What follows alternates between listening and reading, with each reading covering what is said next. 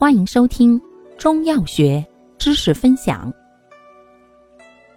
今天为大家分享的是骨伤科类常用中成药——化瘀消肿剂之舒筋活血片或胶囊。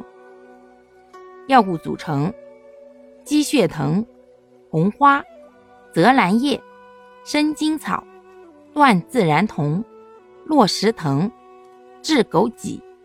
香加皮、胡寄生、制香附。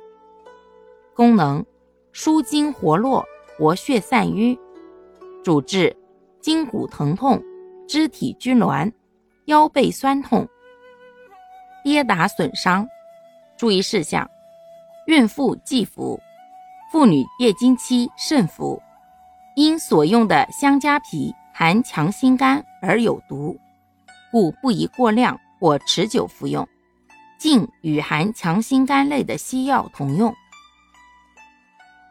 感谢您的收听，欢迎订阅本专辑，可以在评论区互动留言哦。我们下期再见。